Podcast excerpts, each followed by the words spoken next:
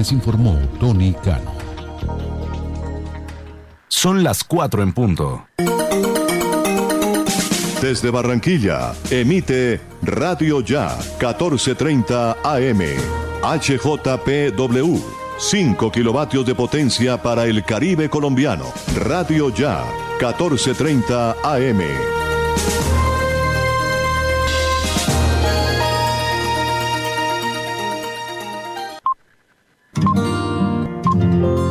El siguiente programa es responsabilidad de sus realizadores.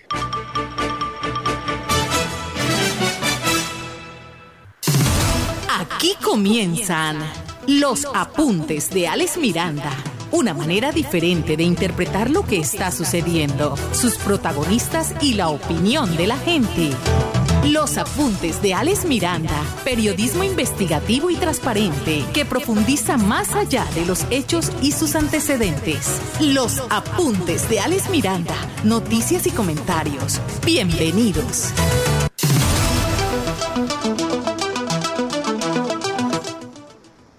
Señoras y señores, tengan todos muy buenas tardes. Una vez más, es un placer para nosotros estar con ustedes aquí en los apuntes de Alex Miranda, noticias y comentarios, por los 14.30 AM de Radio Ya. Los apuntes de Alex Miranda, periodismo independiente, totalmente independiente, solo al servicio de nuestros oyentes y seguidores. Hoy es miércoles 30 de junio del 2021.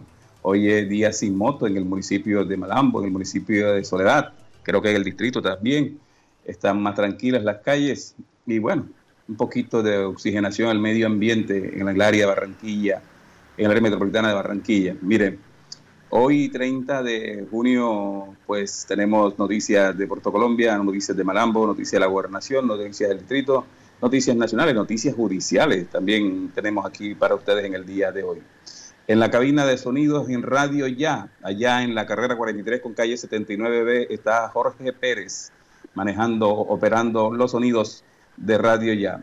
Enlaza con Radio Ya desde el estudio B de los apuntes de Alex Miranda, Steven Carrillo, quien también se encarga del manejo de redes sociales mientras estamos al aire en los apuntes de Alex Miranda, noticias y comentarios.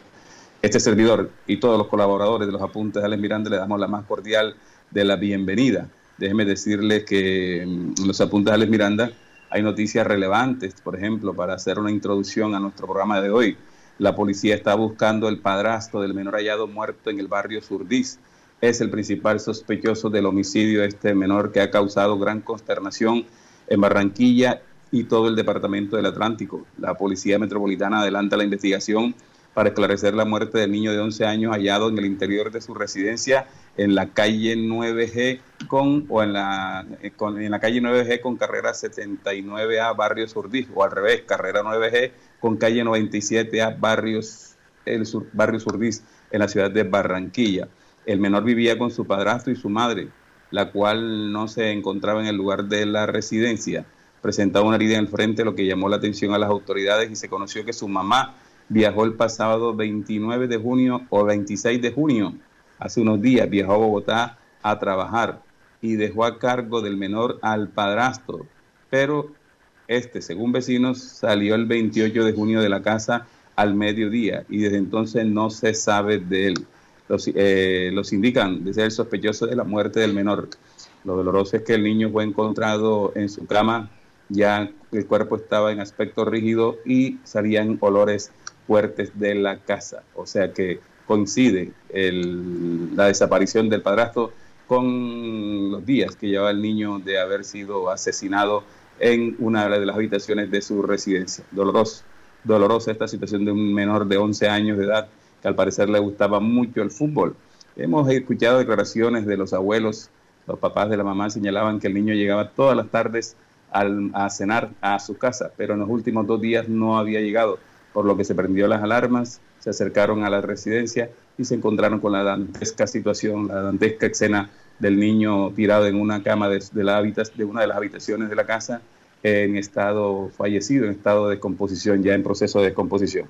Esperemos que las autoridades avancen en la investigación. En redes sociales está rodando fotografías del que sería el padrastro del menor y quien es hasta ahora el principal sospechoso del asesinato de él mismo. Repito, este niño que residía con su padrastro y su mamá. Su mamá se fue a Bogotá hace tres días atrás y lo dejó encargado del padrastro. Vivía en la carrera 9G con calle 97A del barrio Surdis. Bueno, por otra parte, les tengo otra noticia de introducción a nuestro programa hoy. Eh, podemos decir en exclusiva que el Tribunal de lo Contencioso Administrativo del Atlántico, sección C, negó pretensiones de la demanda conforme a las motivaciones procedentes contra la elección popular del alcalde del municipio de Repelón en el departamento del Atlántico. Mm, tenemos por aquí el fallo, vamos a abrir eh, a comentarle los aspectos más relevantes. Dice la rama judicial del Poder Público, jurisdicción de lo contencioso administrativo del Atlántico, dice sección C, Aquí vamos a leer algunos. Dice antecedentes. Eh, dice pronunciamiento. Procede de la sala a dictar sentencia dentro de la demanda de electoral impuesta por el señor Nilson Jesús Figueroa Triana contra el señor Wilfrido García Muñoz, alcalde del municipio de Repelón Atlántico, de conformidad del artículo 181 y 286 del Código de Procedimiento Administrativo y de lo Contencioso Administrativo en los siguientes términos. Ahora sí, antecedentes la demanda, pretensiones.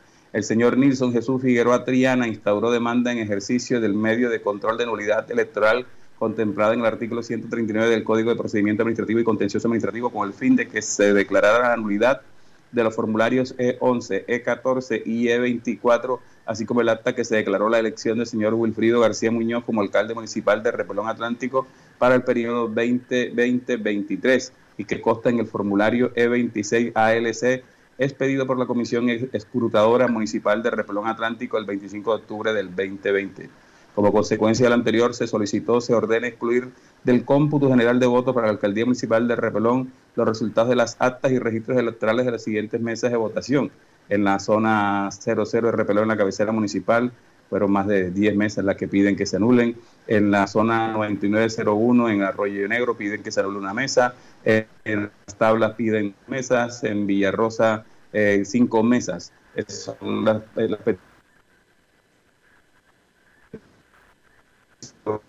exclusión de los registros afectados por nulidad, se realiza una nueva escrutinio de los nuevos resultados y le declara elegido a quien obtenga el mayor resultado de voto que corresponde según el demandante a la candidata Cecilia Soler Carrillo Sarmiento finalmente solicita que, con, que como consecuencia del anterior, la nulidad y declaración se, dejen, eh, se deje sin efecto la credencial del alcalde municipal de Repelón, expedida para el periodo constitucional del 2020 al 2023 y se entregue la credencial a quien resulte elegida como nuevo alcalde en el ente territorial. Bueno, el Tribunal Contencioso Administrativo, luego de analizar toda esta situación en un fallo que tiene más de 27, 29, 30 y, caramba, 47 hojas, 47 folios, decide al final, vamos a buscar el, porque tenemos el fallo original aquí, eh, al decide al final fallar, dice, primero, negar las pretensiones de la demanda conforme las motivaciones antecedentes. Segundo, no disponer sobre la condena en costos por los motivos expuestos. Tercero, notificar esta decisión a las partes y al Ministerio Público en los términos previstos de la Ley 1437 del 2011. Cuarto, ejecutoria de la presente sentencia se archiva el expediente. Notifíquese y cúmplase los magistrados. Vamos a leer los nombres de los magistrados que firman esto. Eh, firmado electrónicamente por César Augusto Torres Ormaza, magistrado sustanciador, Javier Bornacelli Campbell, magistrado, y Jorge Eliezer Fandiño Gallo, magistrado. O sea, fue una decisión unánime el negar eh, la demanda que había contra la elección repetimos, contra la elección del alcalde del municipio de Repelón. Queda en firme entonces la elección del alcalde del municipio de Repelón. Estamos en los apuntes de Alex Miranda, noticias y comentarios. Continuamos. Estás escuchando los apuntes de Alex Miranda, noticias y comentarios. Todas las noticias del distrito en los apuntes de Alex Miranda, noticias y comentarios. Bueno, este, mire, tenemos noticias del distrito por aquí. Tenemos varias noticias, pero vamos a resaltar dos noticias del distrito. Ya le digo, el señor Steven, para que le responda a la funcionaria que nos está escribiendo. Mire, la primera noticia que me llama la atención, y es que el pasado martes 29 de junio se puso en marcha el proceso de selección abierta para la construcción del proyecto Tajamar y Tren Turístico del Plan de Recuperación Integral de la Ciénaga de Mallorquín, uno de los componentes clave para avanzar hacia la biodiversidad proyectada por el alcalde de Barranquilla, Jaime Purejo. La empresa de desarrollo urbano de Dubar publicó los términos de referencia de contratación en la página web eh, www.eduar.com.co, en la cual se encuentran las condiciones que deben cumplir aquellos que deseen participar en como oferentes. En la construcción del proyecto tren turístico Paseo Peatonal se invertirán 34.151.545.364 pesos y se estima que influirá de manera directa en el entorno 200.000 habitantes del barrio La Flor y el corregimiento de la playa se verán beneficiados con esta obra. Una de las finalidades del proyecto, cuyo objetivo son las intervenciones necesarias para la construcción del tren turístico Paseo Peatonal en el marco de la recuperación integral de la Ciénaga de Mallorquín, se centra en la recuperación y adecuación de la infraestructura vial existente en el sector de las flores, especialmente la línea férrea donde en años anteriores se desplazaban los trenes desde Boca de Ceniza hasta el interior de la ciudad, líneas que hoy en día son usadas con fines turísticos de forma precaria por habitantes del sector mediante trenes artesanales a gasolina a causa del abandono y el deterioro de la infraestructura anterior. Bueno, el tren turístico Las Flores comprende un recorrido a lo largo de Tajamar Occidental, el cual tiene contacto con la Ciénaga Mallorquín y el Río Grande de la Magdalena y el Mar Caribe. Son, entre otras, las obras que está anunciando eh, el distrito de, la, de Barranquilla.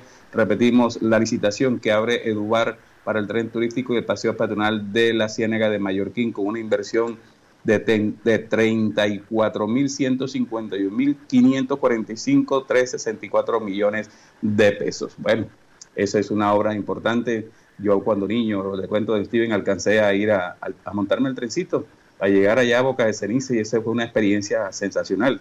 Después intenté regresar un par de veces, pero no, ya las condiciones habían cambiado, había sido abandonado y la última vez no hace mucho ya no solo estaba abandonado, sino una situación de inseguridad alrededor de él. Ojalá y todo eso con esta inversión que va a hacer el distrito cambie y se beneficie positivamente las flores y el entorno de esta zona de, de las del proceso de recuperación del río Magdalena y sus alrededores. Así que positiva noticia. Pero bueno, tenemos otra noticia del distrito, que tiene que ver también con, con cosas que está haciendo el, gobierno distrital, especialmente esto tiene que ver con el arte, con la cultura. Eh, mire, eh, se abren nuevos espacios, Barranquero tiene nuevo espacio artístico para elaborar piezas decorativas. El alcalde Pomares invitó a la ciudadanía a apoyar el talento de los artistas que se encuentran en la esquina del arte el sueño de muchos hoy es una realidad de todos. Los artesanos y comerciantes de la esquina del arte, ubicada en la carrera 39 con Paseo Bolívar, recibieron de parte del alcalde Pumarejo un espacio digno para la elaboración, adecuación del trabajo artístico y manual que a diario realizan. Les adecuaron la esquina, pero no la del sabor, señor Steven, la esquina del arte en el distrito de Barranquilla. Escuchemos al alcalde. Muy contentos. Hoy, al lado de Eduardo, de Ángelo, estamos entregando un anhelo de 34 familias, que era tener un puesto digno donde seguir haciendo su arte. Una, una cultura que prevalece en Barranquilla, en la cual con sus manos, con su talento, con su creatividad, ilustran y alegran los corazones de los barranquilleros en sus cumpleaños, en sus fechas especiales. Y llevaban luchando muchos años por tener un espacio de ellos. Y hoy vemos en sus sonrisas optimismo.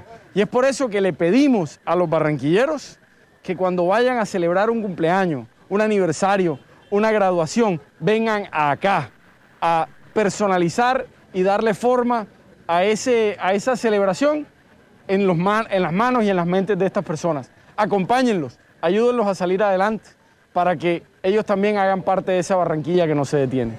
El centro es mucho más que las paredes y las historias de hace muchos años. El centro también es las personas que lo hacen una, un, algo vibrante, una chispa que le traen ellos todos los días, unas ganas de salir adelante. Y es por eso que cuando vamos a recuperar el centro, también tenemos que darle un lugar digno y propicio a las personas que lo han hecho el centro durante todos estos años. Tenemos una estrategia donde vamos a relocalizar y acompañar a más de 4.000 vendedores estacionarios del centro de Barranquilla. Hoy tenemos a 34 mudados y felices y optimistas. Dentro de muy poco serán 4.000 y ellos nos ayudarán a que el centro sea ese lugar donde queremos vivir, donde queremos trabajar y donde queremos pasar nuestros ratos.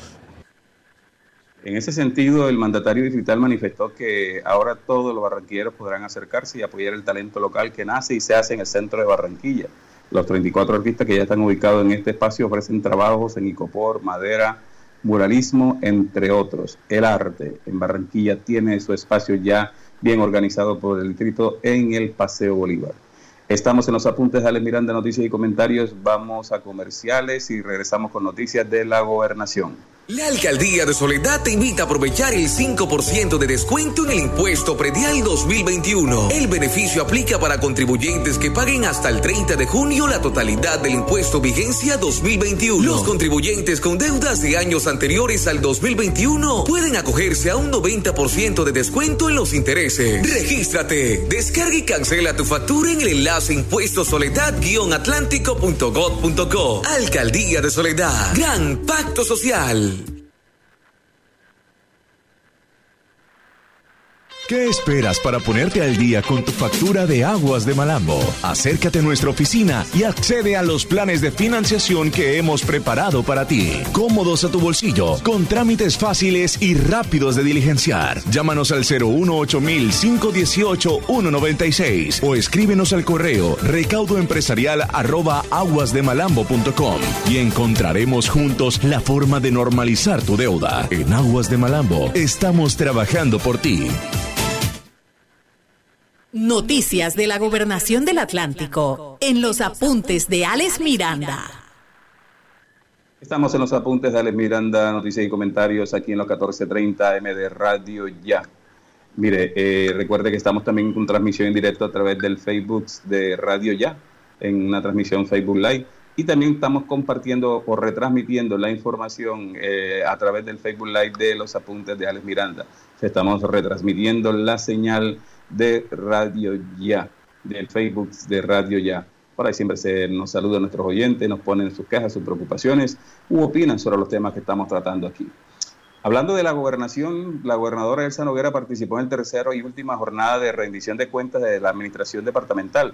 Allí hizo un balance de cada uno de los ejes y programas del Plan de Desarrollo 2020-2023 eh, Atlántico para la gente. Entre los temas abordados por la mandataria se destaca la gestión en materia de salud, educación, infraestructura, desarrollo económico, agua potable, cultura, seguridad, vivienda, entre otros. En estos tres días se desarrolló esta situación.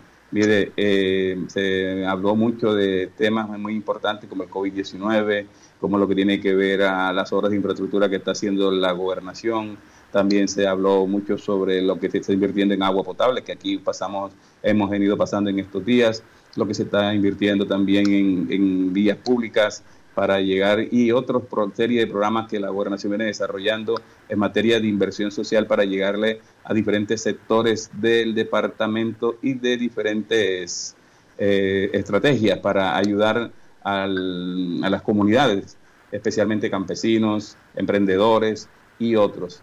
Miren, por ejemplo, se resaltó la entrega de mil viviendas gratis y de interés prioritario en municipios como Soledad, Malambo, Santo Tomás, eh, Candelaria, así como el programa de mejoramiento de vivienda que se ejecutó en Soledad en convenio con el Ministerio de Vivienda, donde hubo una inversión de 24 mil millones de pesos para la intervención de 2.170 viviendas.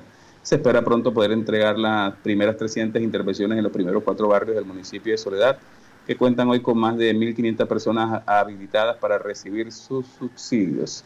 Bueno, entre otras cosas, pero escuchemos la intervención en la rendición de cuentas de Guillermo Polo, secretario privado de la gobernadora del Atlántico.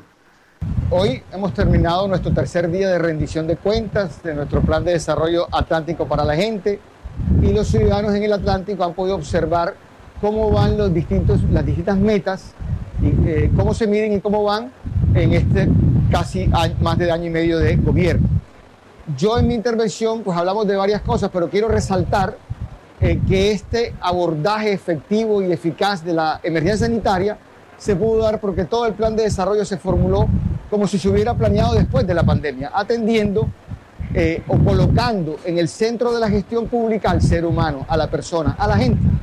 Eh, en materia de acceso a agua potable, en materia de para poder tener bienestar, en materia de ingresos económicos a través del campo a toda marcha, para poder tener equidad, en materia de inclusión, de acceso a los servicios públicos, de poder contar con un medio ambiente sano.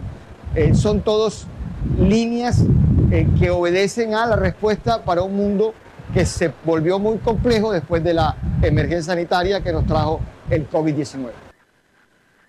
Mire, la gobernadora manifestó también a través de sus funcionarios que la gobernación desarrolle la estrategia Atlántico a toda marcha que cuenta con tres competentes o tres componentes de dinamización del campo, apoyo a los pequeños empresarios y fortalecimiento del turismo. Estas estrategias han permitido beneficiar a 28 mil productores del departamento mediante la generación de ingresos y un aporte a la economía por 141 mil millones de pesos. Dijo asimismo que eh, con la estrategia Tu negocio a toda marcha se reactivaron los negocios de trabajadores independientes que vieron comprometida su actividad económica durante la pandemia. Por ello se logró por primera vez una línea de crédito de microfinanciación en alianza con Bancoldes, otorgando créditos por 35 mil millones de pesos que han beneficiado a más de 5 mil micros y pequeños empresarios. También mm, hizo su aporte a este proceso de rendición de cuentas el señor, eh, ¿cómo que es? Secretario General Raúl Lacutir.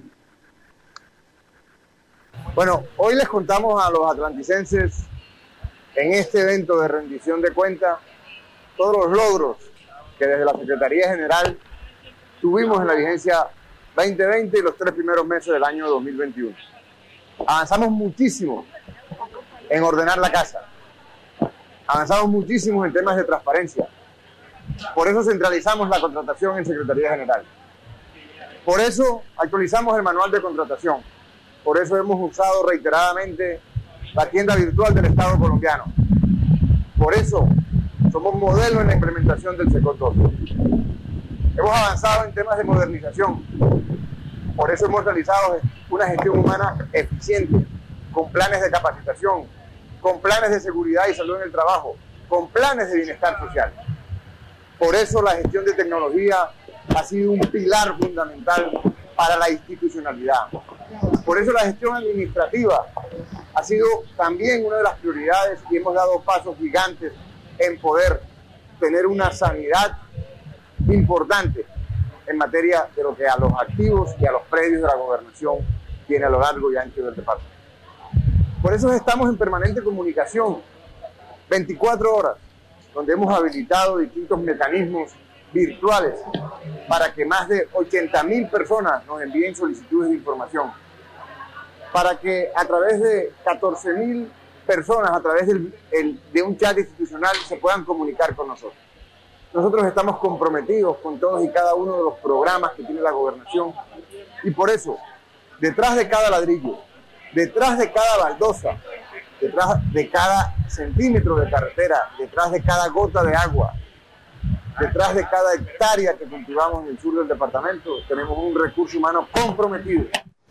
Bueno, son aparte de la intervención de los funcionarios de la Gobernación del Atlántico en estos tres días de rendición de cuentas de cómo avanza lo que tiene que ver el plan de desarrollo de la gobernación del Atlántico en diferentes frentes, con las diferentes inversiones que se están haciendo eh, de acuerdo a lo establecido en estos tres días que le hemos venido haciendo seguimiento a este proceso en la gobernación del Atlántico. Bueno, uno de los retos más grandes eh, que tiene la gobernación del Atlántico en estos momentos tiene que ver con la prestación de servicios de agua potable en corregimientos, caseríos y veredas en el departamento del Atlántico y también pues eh, lograr fortalecer las inversiones en el municipio de Malambo, donde ya se han comprometido 29 mil, casi 30 mil millones de pesos por parte de la gobernación y se espera que se materialice el compromiso del alcalde Romeniga Monsalve de invertir 10 mil millones de pesos de recursos propios que provienen de un préstamo que autorizó el Consejo para que al fin el municipio de Malambo, al término de este gobierno, pueda eh, garantizársele o disfrutar de un mejor servicio de agua potable que históricamente ha sido negado ante la negligencia de los funcionarios anteriores.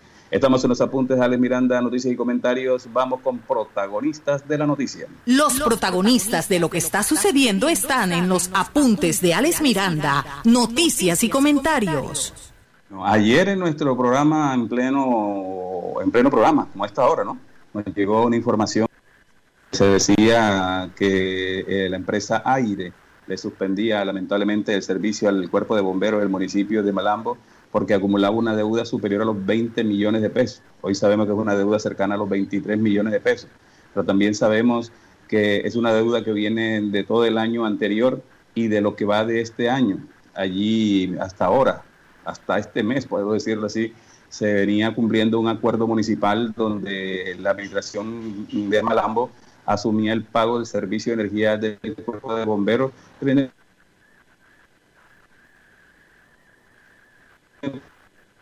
Y, eh, la empresa Aire le suspendió el servicio de energía ayer.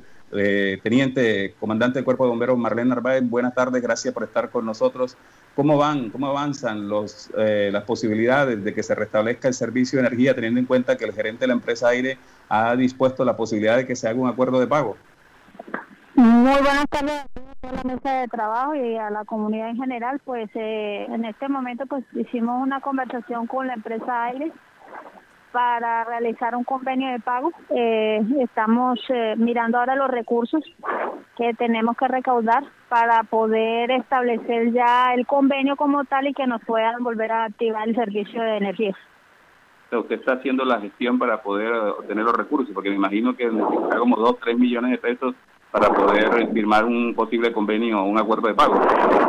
Sí, más o menos estamos buscando ese recurso, pues no es fácil porque ya la, la comunidad, pues como tal, yo le te lo había manifestado antes y a, a todos los que me han entrevistado, pues por tema de pandemia muchos comerciantes en el momento no están haciendo el concepto técnico de bomberos, unos porque ya cerraron, otros porque no, no tienen unas ventas muy altas, entonces sienten sobrecarga de todo lo que es la implicación de sacar documentos que pues le permiten la, el mejor procedimiento de desarrollo del negocio que tienen ahí estipulado. Entonces nos dicen que vengamos de poder mirar si ya se ha mejorado un poco la situación económica. Bueno, vamos a ayudar en eso para que los comerciantes con este requisito, porque es un requisito para poder mantener sus negocios abiertos y de paso se le dé la oxigenación que necesita el cuerpo de bomberos para poder garantizar el servicio. Pero mire, aquí pasa algo. Eh, yo sé que usted no lo va a decir porque ustedes son muy prudentes y estas cosas, pero yo sé que en anteriores administraciones estaba cumpliendo un acuerdo municipal donde el Consejo facultaba a los alcaldes de Malambo para que asuman el costo de servicio de energía y creo que otros costos de servicios públicos del cuerpo de bomberos de Malambo, teniendo en cuenta que es un cuerpo de bomberos voluntario y que sobrevive gracias a los convenios que hace con la administración para garantizar la seguridad en materia de reacción inmediata a incendios u otras situaciones que se puedan presentar de emergencia en el municipio, especialmente en la zona industrial, y que recientemente pues ustedes se enteran de que Malambo, de que la alcaldía no le pagó ni la energía del 2020 ni lo que va del 2021 y para colmo remate les devuelven folclóricamente los servicios, tenga, eso les toca a ustedes, paguenlo ustedes porque no tenemos plata para pagarlo. No lo dijeron así, pero sí lo damos a entender a, a nuestros oyentes para que sepan que les tiraron una bola de candela bien prendida y no fue posible, eh, digamos que, eh, buscar una solución porque inmediatamente la empresa Aire reaccionó por la deuda acumulada. Doctora Marlene. Ah, sí, eh, pues prácticamente pues nos cogieron así como mansalva porque no esperábamos ese recurso, ya que en otras administraciones nunca habíamos tenido ese problema, nos colaboraban con, con eso, nos apoyaban parte del servicio de energía ya este año pues cambiaron las cosas de acuerdo a lo que conversé con el señor alcalde porque tuve una reunión con él ahora. Me dijo que él está haciendo recorte presupuestal en toda la administración debido a que eh, por la pandemia pues no han habido muchos ingresos en la administración municipal y pues se está viendo abocado pues a, dejar de apoyar a muchas entidades que estaban a cargo de, de la administración municipal y entre esas caímos nosotros. Él me dijo que si las condiciones fueran diferentes, no sé, él no hubiera hecho eso, pero le tocó, haciendo reducción de gastos. Hombre, pero debió haberles avisado antes, debió haberles avisado a comienzo de año, debió haberles avisado el año anterior y no acumular unas deudas que ahora dicen que no pueden pagar porque no tienen los ingresos. Ok, este año el municipio de pronto los ingresos han bajado, pero el año pasado tuvo superávit. Sería bueno saber qué pasó ahí. Pero bueno, ustedes ya tienen el planteamiento de la reestructuración de la deuda a través de un convenio de pago eh, la idea es que los comerciantes, los empresarios reciben la autorización, el certificado bomberil y que la comunidad siga, quienes que requiera unos servicios ajenos a los que normalmente ustedes prestan, también pueden solicitarlos y ustedes eh, poder obtener los recursos que requieren. Sí, señor, eh, la idea es esa porque anteriormente pues habían servicios que nosotros no cobrábamos por ayudar a la comunidad como hay otros que sí. Bueno, Mire, eh, cualquier cosa que necesite este medio de comunicación. Dígame. Eh, la poda de árboles, hay panales de abejas que de pronto no están en la convergencia por no ser emergencia, pero se encuentran en lugares, entonces la mayoría de las veces pues nosotros cobramos el servicio, sobre todo a las empresas, a la comunidad en general, tratamos de que ellos mismos aporten los materiales para, para hacerlo pertinente con, con las abejas pero no todo el tiempo, como se pueden dar cuenta, nosotros no somos servidores públicos, no somos funcionarios públicos, somos de una entidad privada que prestamos servicio a cargo del Estado y por consiguiente, pues eh, muchas personas piensan que, que no, es que a ustedes les pagan en la alcaldía y ustedes son servidores públicos. No, no lo somos. Aclaro eso porque hay bastante confusión sobre el tema. Eh, no tenemos ningún vínculo eh, laboral con la administración municipal. Lo único vínculo es el contrato de prestación de servicios que firmamos con, con la administración y está eh, su fuente de alimentación es la sobretasa bomberil, porque hasta ahí no nos han girado recursos independientes a eso, simplemente nos alimentan de sobretasa bomberil, la cual es un recaudo que hacen de 2% de industria y comercio y el 1% de predial. ¿Y en eso sí están cumpliendo? ¿Y en esto sí le están Pues ahorita mismo eh, estamos esperando que nos hagan el desembolso porque presupuestaron el año pasado para la vigencia actual 289 millones de pesos que pues la verdad es que no nos alcanza. Estamos mirando cómo vamos a poder terminar el año eh, porque quedamos pendientes con un poco de cosas y de inversión. Nos toca movernos por otras fuentes como son los recursos propios y gobernación del Atlántico.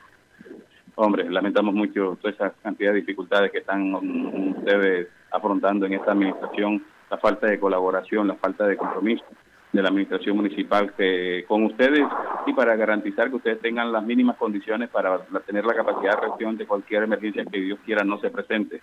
Bueno, yo lo que le puedo decir, comandante, es que aquí estamos dispuestos a colaborarle al cuerpo de bomberos para difundir cualquier información que motive a los comerciantes, a los empresarios, a la comunidad a usar los servicios del cuerpo de bombería, a pagar obviamente esos servicios para que usted pueda recaudar los recursos que necesitan, no solo para reactivar el servicio de energía, sino para poder mantener el pago eh, a tiempo del acuerdo y evitar que nuevamente se lo suspendan, ¿de acuerdo? Sí, señor, te agradezco ahí por tu apoyo incondicional, lo mismo a la comunidad del municipio de Malambo, que sé que están conscientes de la situación del cuerpo de bomberos y que siempre nos han apoyado y nos han eh, tendido la mano cuando lo hemos necesitado.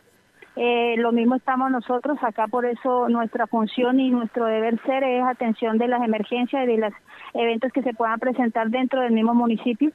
Y siempre cuentan con una mano amiga en el caso de que requieran conocimiento de otro tipo de áreas de tipo misional, como son capacitaciones de ilustración a la comunidad en general del manejo de las eventuales emergencias como primer respondiente. Son programas que vamos a empezar a lidiar desde este año para poder mirar cómo organizamos mejor el tema financiero de la institución. Perfecto. Bueno, ya saben, estamos aquí a sus órdenes para ayudarla a difundir a través de los medios en los que estamos para eh, hacernos solidarios con ustedes y garantizar que el municipio de Malambo, los habitantes de Malambo, la zona industrial, empresarial, sepa que tiene un cuerpo de bomberos prestos a seguir colaborando a pesar de las múltiples dificultades que se han venido presentando últimamente. Marlene, muy buena, muchas gracias, buenas tardes y esperamos que estas cosas tengan pronta solución. Gracias a ti y a todos los oyentes y a la mesa de trabajo y bendiciones a todos. Eh, Bomberos Malambo está presente acá con ustedes. Muy amable. Muchas gracias. La comandante del Cuerpo de Bomberos del municipio de Malambo, Marlene Narváez. Y de verdad que le decimos, lo que necesite de nosotros, ahí vamos a estar colaborando para concientizar a la comunidad de que algunos servicios que presta el Cuerpo de Bomberos hay que pagarlos, porque muy bien lo dijo la comandante del Cuerpo de Bomberos. Es una entidad privada que presta unos servicios del Estado a través de convenios y acuerdos, pero hay algunos servicios que están fuera de esos convenios y que la comunidad o las empresas o los industriales tienen que pagar para poder acceder a esos servicios, como es eh, la intervención de paneles de abejas, como es la poda de árboles y otros servicios que el cuerpo de bomberos puede prestarle a la comunidad a cambio de que ésta eh, le entregue unos recursos para poder hacer dichas actividades. Vamos a estar pendientes de eso. Mire, vamos a comerciales y regresamos con noticias de Puerto Colombia. Después vamos con noticias de salud. Primero vamos con comerciales y noticias positivas del municipio de Puerto Colombia. ¿Qué esperas para ponerte al día con tu factura de aguas de Malambo? Acércate a nuestra oficina y accede a los planes de financiación que hemos preparado para ti. Cómodos a tu bolsillo, con trámites fáciles y rápidos de diligenciar. Llámanos al 018 518 196 o escríbenos al correo recaudoempresarial aguasdemalambo.com y encontraremos juntos la forma de normalizar tu deuda. De Malambo, estamos trabajando por ti. La Alcaldía de Soledad te invita a aprovechar el 5% de descuento en el impuesto predial 2021. El beneficio aplica para contribuyentes que paguen hasta el 30 de junio la totalidad del impuesto vigencia 2021. Los contribuyentes con deudas de años anteriores al 2021 pueden acogerse a un 90% de descuento en los intereses. Regístrate, descarga y cancela tu factura en el enlace impuesto soledad-atlántico.gov.co. Alcaldía de Soledad. Gran Pacto Social. Escuche de lunes a viernes de 4 a 5 de la tarde por Radio Ya 1430 AM los apuntes de Alex Miranda, noticias y comentarios. Una manera diferente de interpretar las noticias, sus protagonistas y la opinión de la gente. Los apuntes de Alex Miranda, noticias y comentarios por los 1430 de Radio Ya. Las noticias de Puerto Colombia también se escuchan en los apuntes de Alex Miranda, noticias y comentarios. Efectivamente, las noticias de Puerto Colombia con Alexandra Capel. Alexandra, buenas tardes. Buenas tardes, Alex, y todos los oyentes. Más de mil millones de intensos de... Disculpa. El secretario del Gobierno de Puerto Colombia, el secretario de Puerto Colombia, Leonel Morrón, anunció que la administración municipal está gestionando ante con el recurso eh, por el orden de los 12 mil millones de pesos para adquisición de cámaras de alta tecnología, las cuales estarán ubicadas en toda la población. Escuchemos a Leonel Morrón. Sí, eh, hay un proyecto para reparar y hacerle mantenimiento preventivo a las cámaras instaladas que se encuentran, que son alrededor de 45 o 50 cámaras. Algunas de ellas han sido eh, vandalizadas, eh, otras han sido hurtadas, pero se, hay un proyecto para reparar y, y hacerle mantenimiento a todas estas cámaras que están instaladas. Aparte de ese proyecto, estamos gestionando ante Fonsocon unos recursos para un problema integral de cámara que solucione de manera conjunta todo el municipio, toda la jurisdicción, tanto Puerto Salgar, Villa Campestre, todos los barrios de Puerto Colombia, las entradas al municipio. Por eso eh, vamos a empezar con estas cámaras que ya están y que con ellas vamos a abrir la puerta de, la tecnología eh, aquí en el municipio. Pensamos hacer una sala eh, de monitoreo en la policía, un proyecto también que hace parte de un proyecto integral junto con, con el dron que sería, se llama eh, Ciudades Inteligentes. Estamos hablando del costo que tiene este proyecto. Bueno, el, el, proyecto inicial es un proyecto pequeño, pero el proyecto macro, que es el de Fonsecon, que son con recursos del Ministerio del Interior, es un proyecto que vale alrededor de 12 mil millones de pesos. Bueno, ¿y cuándo se estaría cristalizando? Bueno, todos estos proyectos se van cumpliendo por fases, pero como te dije, ya hay un proyecto pequeño que son recursos del municipio para el tema de cámaras. Con ese vamos a iniciar, eh, vamos a tener resultados eh, este mismo año. De igual forma, iniciarán las reparaciones de 41 cámaras instaladas en diferentes sectores de la población, de las cuales varias fueron hurtadas, otras vandalizadas y algunas se han dañado. Alexandra Carper para los apuntes de Alex. Los apuntes de Alex Miranda, una manera diferente de interpretar la noticia. Bueno, qué bueno por Puerto Colombia, que el alcalde esté dispuesto a recuperar las más de 45 cámaras que tiene instaladas en diferentes sectores del municipio, admitiendo que muchas fueron vandalizadas, otras robadas, otras no están trabajando. En Malambo se hicieron muchos proyectos para instalar cámaras, de hecho se instalaron varias cámaras y nunca se supo del, funcionamiento real de estas cámaras, el mantenimiento nunca se, nunca se realizó, se hicieron importantes inversiones y ninguna cámara sirve. A la hora del té, cuando se les requiere alguna situación, en Malambo hay que acudir a las cámaras privadas de los comerciantes, de los empresarios, en fin, esto no sirve en Malambo y pensar que nos comprometieron en Malambo hasta dron. El alcalde Rumériga Monsalve cuando fue electo dijo que iba a comprar drones para garantizarle la seguridad a los habitantes de Malambo. Y en estos momentos, luego de que su casa surgiera un atentado el pasado sábado, han tenido que recurrir a las cámaras de seguridad de su propia casa y buscando cámaras en los alrededores para ver si puede identificar a los presuntos delincuentes que atentaron contra la residencia del alcalde, porque de los drones, nada, nada. Bueno, vamos con noticias de la salud. Estás escuchando los apuntes de Alex Miranda, noticias y comentarios. Mire, la Secretaría de Salud, Alma Solano, a nivel departamental, ha manifestado que, mm, mire, se han inmunizado, se han vacunado 345 mil personas en el departamento del Atlántico. Han sido aplicados 130 mil segundas dosis de esas 345 mil que hasta ahora se han vacunado. Ella ha manifestado o recordó al Solano que esto se viene trabajando coordinadamente con los hospitales de cada uno de los municipios con unos puntos de vacunación específicos e incluso con puntos de vacunación rotativos en los diferentes sectores de algunos municipios. Ha manifestado que Malambo y Soledad gozan de puntos de vacunación macros donde la gente puede bajar eh, masivamente y poder hacerse vacunar. Entre otras cosas, Alma Solano recuerda en esa entrevista que vamos a pasar que el próximo jueves, o sea, mañana, el municipio de Piojó eh, van a hacer el proceso de la unificación de etapas de vacunación a partir de los 12 años de edad. O sea, se va a hacer un, ejercicio en Piojó para comenzar la etapa de vacunación para los niños de 12 años de edad. Escuchemos a Alma Solano hablando de cómo va la vacunación, cómo va el proceso este en Piojó que comienza mañana este ejercicio de parte del gobierno nacional y pues el desarrollo de esta situación que entre otras cosas luego que hable Alma Solano vamos a hablar sobre ese esa situación. Antes eh, todo el mundo andaba con tapabocas, ahora es un fenómeno los que estamos con tapabocas. Vemos mucha gente eh, totalmente desestresada, es más, las mismas autoridades no están pendientes de que se cumplan estas situaciones. Mototaxistas, motocarristas sin tapabocas, en los buses ya la gente se monta sin tapabocas, en los sitios de aglomeración la gente no solo se aglomera, sino cero tapabocas. En fin, escuchemos a la funcionaria vacunación en el Departamento del Atlántico viene funcionando en cada uno de los municipios.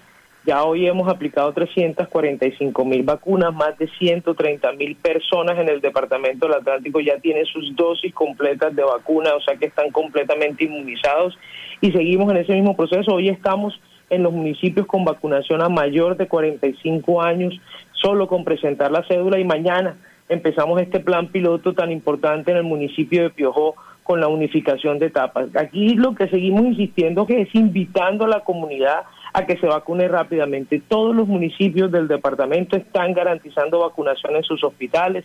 Tenemos puntos de vacunación masivo en municipios como Malambo y Soledad. La invitación es a vacunarse rápidamente. No estamos exentos a que se generen unas nuevas elevaciones de casos. Recordemos que se ha hablado eh, muchísimo en estos días de las nuevas variantes del virus y solo con la vacuna, con las dos dosis de la vacuna es que vamos a estar protegidos. El virus se va comportando de manera cíclica y lo que sí ha quedado claro en cada uno de los momentos de que empezamos la pandemia es que cada una de las regiones y los departamentos ha tenido comportamientos diferentes con relación a la propagación del virus. Nosotros acabamos de, sacar, de salir de un pico muy grande, además muy doloroso, donde se generaron un número muy grande de fallecidos. Y esta elevación a partir de ella se empieza a generar la disminución de casos y es lo que estamos viviendo. Y aparte de eso, cada vez que se genera ese aumento, pues se disminuye el número de personas susceptibles de padecer la enfermedad y por eso nos hemos estado manteniendo en esto, para poder seguir en esta disminución de casos, en esta meseta en que estamos hoy por debajo, pero sigue siendo una meseta, necesitamos estar comprometidos todos con las medidas de responsabilidad individual tapabocas, lavado de mano y distanciamiento, porque en cualquier momento, si descuidamos alguno de esos factores, podemos volver a crecer. Pero es, es esto que estamos viendo es ese comportamiento que tiene el virus en todas partes del mundo y en Colombia también, y es que cada una de las zonas se comporta diferente y hace las elevaciones y las disminuciones en momentos distintos. Bueno, era Alma Solano, secretaria de Salud, hablando sobre cómo está el proceso del virus. Y es cierto, ¿ah? El virus está variando y cada vez las variantes son más fuertes. Mire, esta variante Delta es bastante fuerte, bastante agresiva. Uno le preocupa a la gente que persiste, insiste en no vacunarse con unos argumentos que ya están totalmente desacreditados, porque la inmensa mayoría de las personas están en estos procesos de vacunación todo el que ha podido, de acuerdo a cómo va el gobierno nacional comprando el proceso de la vacuna. Vemos en Europa cómo avanza rápidamente esto, en Estados Unidos, incluso en algunos países de América Latina, y todo el mundo está conectándose. Y ojo, a pesar de estar en proceso de vacunación, la gente se relaja mucho y se vuelve a enfermar y han tenido que volver a declarar las cuarentenas en algunas ciudades del mundo ante esta situación. Mire Chile, que es el país que más vacunados tiene en Colombia, en, perdón, en América Latina, con más del 30% de su población vacunada, ha tenido que volver a cerrar algunas ciudades porque la situación se complica ante el relax de la gente. Así que a vacunarse, a vacunarse, por favor. Mire, hablando del tema de salud, no quería dejar pasar lo siguiente. que pasó en el municipio de Malambo? Una mujer denunció que había recibido, había sido mordida por un murciélago en su residencia. Primero, el murciélago murió, eh, mordió a su hija. Ella creyó que había sido otro animal, pero al rato sintió eh, encima y también la, la mordió, la rasgó con los dientes el murciélago. Su esposo y ella atraparon el animal, lo mataron, se deshicieron de él. A raíz de esto, pues buscó asistencia médica porque se enteró de que los murciélagos son portadores de rabia muchas veces. Fue al hospital local de Malambo. La mujer denuncia que no ha recibido la atención médica requerida o no la había recibido hasta esta mañana por la mordedura del murciélago, ni ella ni su esposa, perdón, ni su hija. Se trataba de Marelvis Peñalosa, residente en Malambo, quien dijo que acudió al hospital local de Malambo, donde le manifestaron que el caso debía ser atendido por su EPS. Todavía el hospital no le presta el servicio de las EPS. Me dirige a la EPS y me dicen que la vacuna está en escasa en el Ministerio de Salud, manifestó la afectada. Tuvo que buscar ayuda de los medios de comunicación Marelvis y su hija para poder conseguir la vacuna. Hoy le podemos decir nosotros que en la mañana de hoy se le solucionó el problema a Marelvis gracias a la colaboración de la Secretaría de Salud Distrital, quien sin reparo alguno se comprometió con medios de comunicación para que Marelvis recibiera la vacuna antirrábica, ella y su hija, en el distrito. Ese procedimiento se comprometió mañana, esta mañana estoy seguro que ya se hizo, si no se hizo está pronto a hacerse en el transcurso del día de hoy. Pero llegó Marelvis Peñalosa con su hija hasta el hospital local de Malambo y simplemente le dijeron que eso tenía que resolverlo su EPS. La EPS fue un poco más sincera, le dijeron que no tenían la vacuna contra la rabia e inmediatamente se comenzó el periplo por esta mujer y su hija porque ya habían completado más de 48 horas de haber sido mordidos por el animal. Por el animal. Afortunadamente, en la mañana de hoy, gracias a la colaboración de los medios de comunicación, se consiguió contacto con el señor Humberto de, la, de Salud Departamental, señor Mendoza, y este eh, ayudó para que el distrito, eh, a pesar de que es fuera de su jurisdicción, le facilitara las vacunas antirrábicas para Marelvis y su, y su niña menor de edad. Mi estimado no, no le dieron respuesta. Hoy sale un comunicado para de la alcaldía de Malambo, donde el alcalde va a recorrer el hospital con el gerente y con el personero, que definitivamente se volvió personero del bolsillo de, de la administración municipal, a salir a decir que todo está bien en el hospital de Malambo. No todo está bien no todo está bien. Por ahí esta mañana recibí denuncias de los trabajadores del área administrativa que estaban contratados por la anterior gerencia, que no tienen la culpa de los líos que hay, y dice que hoy no los dejaron ingresar ni siquiera a retirar sus cosas personales de los puestos que estaban ocupando en el área administrativa, señor alcalde. Ni siquiera los dejaron entrar. Yo les dije, vayan a la personería, que aunque está sesgada, está parcializada, está arrodillada al alcalde, el señor personero es un secretario más del alcalde de Malambo, ustedes, su deber ser es llegar allá y el deber ser de ellos es levantar un acto y acompañarlos para que los dejen acceder a retirar sus cosas personales de los puestos que estaban ocupando hasta el día de hoy cuando vence sus contratos. Ojalá les haya ido bien, no me han vuelto a contactar. Pero es mentira, señor Rumenigue Monsalve, y puede decir que algunos periodistas, eh, según usted, no le estamos eh, resaltando su trabajo, pero sería bueno que usted mostrara mejor su trabajo, no con mentira, es mentira. El hospital local de Malambo es un caos porque renunciaron todos los médicos, porque no han podido asumir esa situación y porque en estos momentos el call center está anulado porque ni siquiera eso han sido capaces de reactivar para que la comunidad pueda acceder a los servicios. Mi estimado Así que ojalá las cosas mejoren de, sustancialmente para el bien de la comunidad. Dígame, Jorge. Quería hacerle una pregunta. Eh, escuchando eso de que no encontraron la, una vacuna contra la rabia, estoy casi seguro, y creo no equivocarme, de que ni suero antiofídico debe haber en los hospitales de los pueblos. Seguramente, una mordedura de serpiente se muere la persona. Así es. Estoy seguro. molesta que salga el alcalde con un pantallazo a través de su oficina de prensa, que su deber ser es atenderlo, obviamente, a decir que todo está bien. Pues le copiarán los periodistas que están en la línea de la nómina de ellos. Pero nosotros sabemos que no está bien nada en el hospital local de Malambo. Y nos preocupa porque la gerente saliente dejó en las arcas del hospital de Malambo una caudalosa suma de dinero para cumplir los compromisos de la entidad. Ojalá y no cojan ese dinero para hacer nuevas contrataciones, desconozcan los compromisos adquiridos y venga el concierto de demandas como las que tiene la Administración Central, porque anteriores administraciones y estas han desconocido muchas cosas. Yo creo que el panorama no es claro para el hospital local de Malambo. Pero bueno, esperemos equivocarme, por favor. Seguimos en los apuntes de Alex Miranda, noticias y comentarios. La Alcaldía de Soledad te invita a aprovechar el 5% de descuento en el impuesto predial 2021. El beneficio aplica para contribuyentes que paguen hasta el 30 de junio la totalidad del impuesto vigencia 2021. Los contribuyentes con deudas de años anteriores al 2021 pueden acogerse a un 90% de descuento en los intereses. Regístrate, descarga y tu factura en el enlace impuestosoledad-atlántico.gov.co. Alcaldía Día de Soledad. Gran Pacto Social. Estamos las 14.30 AM de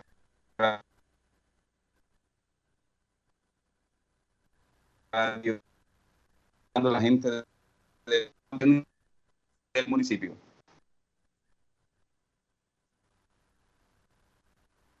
Bueno, Vamos a decir, Jorge, buenas tardes. Eh, cuénteme, usted logró hacer el trabajo que habíamos comprometido para que la comunidad de Malambo sepa cuál es el balance de seguridad, que... tenemos entre el año 2020 y el 2021. Sí, gracias, Alex. Buenas tardes a ustedes, a todos los oyentes. Mire, Alex, eh, preocupante en estos momentos, eh, cerrando ya el sexto mes del año, el primer semestre del año 2021. Malambo en estos momentos registra 24 homicidios, eh, en comparación con el 2020, tiene una diferencia de 12 homicidios a seis meses. Y buscando unas estadísticas del año pasado, es decir, para el 27 de septiembre, iban apenas 22 homicidios. En septiembre, es decir, mire, no hemos llegado todavía al noveno mes y ya tenemos en el sexto mes 24 homicidios. Una cifra bastante alta teniendo en cuenta, Alex, que si usted divide los 24 entre 6, son 4 homicidios por mes por semana sería un homicidio semanal que se está registrando en el municipio de Malambo. Y esos son homicidios que han venido se han venido perpetrando de acuerdo a unas, según las informaciones judiciales de, la policía, por eh, unas vendetas entre los grupos delincuenciales, por el microtráfico, también eh, retiraciones que se vienen dando con, con bandas en diferentes sectores del municipio de Malambo, en los barrios. Esto es una cifra bastante preocupante, repito, Alex, teniendo en cuenta que cerramos ya el sexto mes con 24 homicidios, una diferencia con 12 del, con relación al año pasado. Lesiones personales, ¿cómo están las lesiones, lesiones personales? 74, casi todo está en incremento, 74 con relación a 69 del año pasado. El hurto a personas, lo que es reportado, vale, esto es lo que es reportado, 145 hurtos reportados. El año pasado, para, esta, para este mes, iban 144. Hurto a residencia, bueno, según las estadísticas han bajado, 8 en comparación al año pasado que tenían 17. El hurto a comercio se disparó también, en este momento está en 31 hurtos reportados. El hurto a automotores está en, 8. Hurto a motocicletas es una cifra bastante alta con relación al año pasado que iban 28 a corte del mes de junio. Tenemos 41 hurto a motocicletas, hurto a los bancos. Usted sabe que ya en, Malamo solamente quedó un solo banco, en este momento está reportando a la autoridad de cero, cero hurto. El hurto de la piratería terrestre está en 1 el hurto a viejato, dicen que no haya viejato, pero Alex, usted sabe que ahora la modalidad es que no tanto que se la roben en el sitio, sino que ahora la, la modalidad es pelar eh, la res, ahí mismo se llevan la carne. Eso también está reportado en cero, pero yo pienso que es una nueva modalidad que se está dando de que ahora la res eh, le hacen el sacrificio, la, ahí mismo se la roban, ahí mismo la matan la, y se llevan la carne. Y entonces no está reportado como con, con cero hurto. Ahí tocaría también hablar con las autoridades. Cero secuestro, la extorsión de acuerdo a lo reportado, extorsión 1. Creo que las cifras deben ser mayores eh, de los mismos comerciantes que tendrían que, corroborar, tendrían que darnos testimonio de esta situación en el municipio de Malambo. Una sola denuncia por extorsión, terrorismo cero, eh, delitos sexuales 20, la violencia intrafamiliar también se disparó. En este momento la violencia intrafamiliar está en 52 casos reportados en comparación con 38.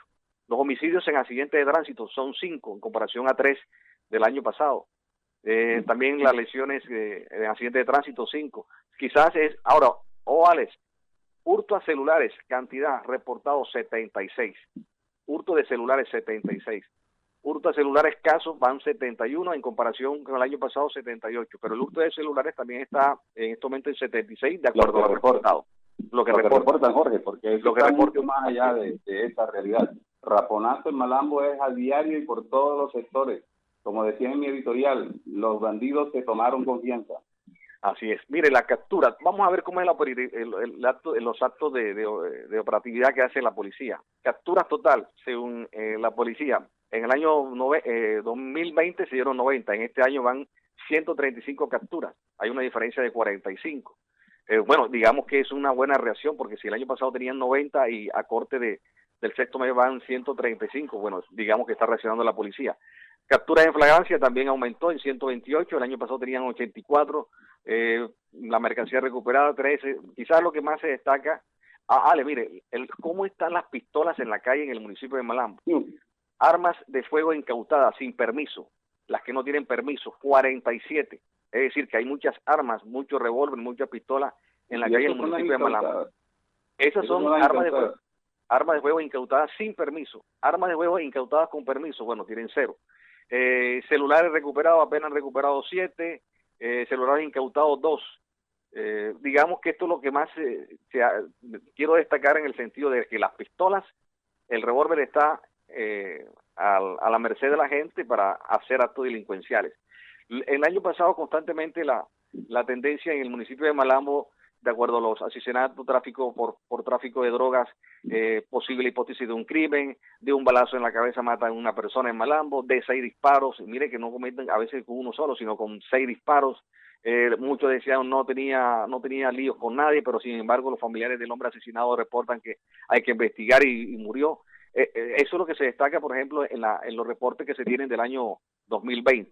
Hay algo que para resaltar, Ale, y es falta ver cómo está en este momento la dotación de la policía. Si el alcalde le está dando dotación a la policía, es decir, las herramientas, si le están dando motocicletas, si le están eh, ayudando con el suministro de combustible, tanto a la policía, porque usted sabe que en Malambo usted, eh, cuentan con el batallón Vergara y Velasco, cuentan con la Fuerza Aérea, que ellos hacen apoyo. La, el, acto de, de operativos son por parte de la policía, pero la Fuerza Aérea eh, también apoya, el batallón también apoya. En anteriores administraciones este, se le brindará mucho apoyo, se eh, le daban también herramientas, motocicletas al batallón Vergara Velasco, a la Fuerza Aérea también se le apoyaba. La policía también en, anteriores eh, años recibía muchas, muchas motocicletas, al igual muchos vehículos. No sé usted que está allá en el municipio de Malambo si ha visto que le han dado herramientas a la policía, entrega de motocicletas, vehículos. Usted eso me lo podrá decir, Alex. Eh, bueno, en esta administración no se le está dando mucho. Yo creo que de costa la gasolina a los policías. Lo último que se entregó aquí fueron unos CAI móviles que entregó la anterior administración. En esta administración no, no hemos conocido entrega de infraestructura o de logística para la Policía Nacional. Entonces, ahí podría conllevar una, una situación con, el mismo alcalde y con el secretario de gobierno, el que esté encargado, el que esté titular, a ver cómo están esas relaciones para poder controlar la situación de, de, homicidio, la situación de inseguridad que está reinando en el municipio de Malambo y, ahí conllevan otra, otros aspectos, hay unos sectores que están, creo que catalogados ya como zona roja, donde es difícil la convivencia eh, entre los mismos vecinos, es difícil el acceso de personas que puedan llegar porque van a, lo van a atracar, le van a, lo van a hurtar, lo van a, le van a hacer cualquier daño en su integridad física. Le estoy hablando del sector de la ciudad de la Real del Caribe, donde la situación es bastante compleja. Le estoy hablando del eh, barrio Villa Esperanza, del sector San José, conocido como 5 por 10 que están creo que focalizados de acuerdo a las autoridades como sitios bastante complicados por lo que le estoy diciendo que la mayoría de los asesinatos, los homicidios se, están, se han registrado en Villa Esperanza, en el barrio San José, 5 por 10 muchos, algunos que se han presentado en la ciudad Real del Caribe, que son los que más han, estado focalizados. El último asesinato al interior de una gallera el sábado pasado, ya ese fue el que arrojó el número 24 con una cifra que, repito, es preocupante porque dividiéndolo en los seis meses tendríamos cuatro por mes y uno cada semana. Eh, creo que bastante preocupante porque si en, en el 2020, a mediados del, finalizando el mes de septiembre, apenas iban 22 y ya usted supera la cifra de los 24, si vamos de cuatro en cuatro por mes, eh, estipúlese que vamos a, podría Malambo llegar a quizás a unos más de 40 homicidios durante el año, podría llegar de pronto a los, a los 50 y sería bastante complicado para el mismo alcalde, para las mismas autoridades. Sí, señor Jorge. Espero que ese informe se lo traduzca en un informe escrito para hacerlo público en las redes sociales y la comunidad sepa y mire las estadísticas de cómo está la situación de seguridad del municipio de Malambo, que está disparada.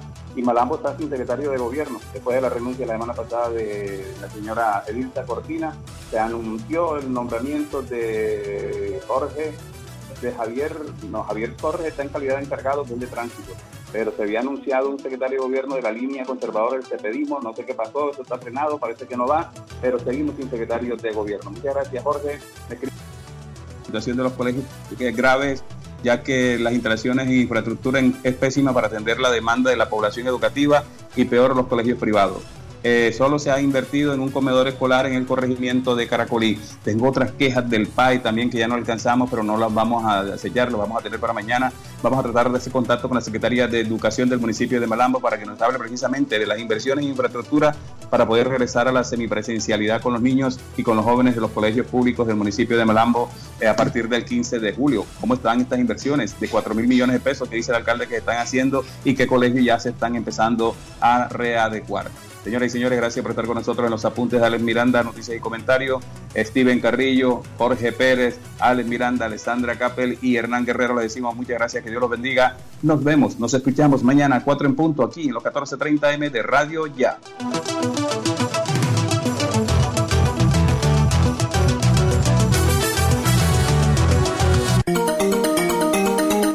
Desde Barranquilla, emite Radio Ya 14.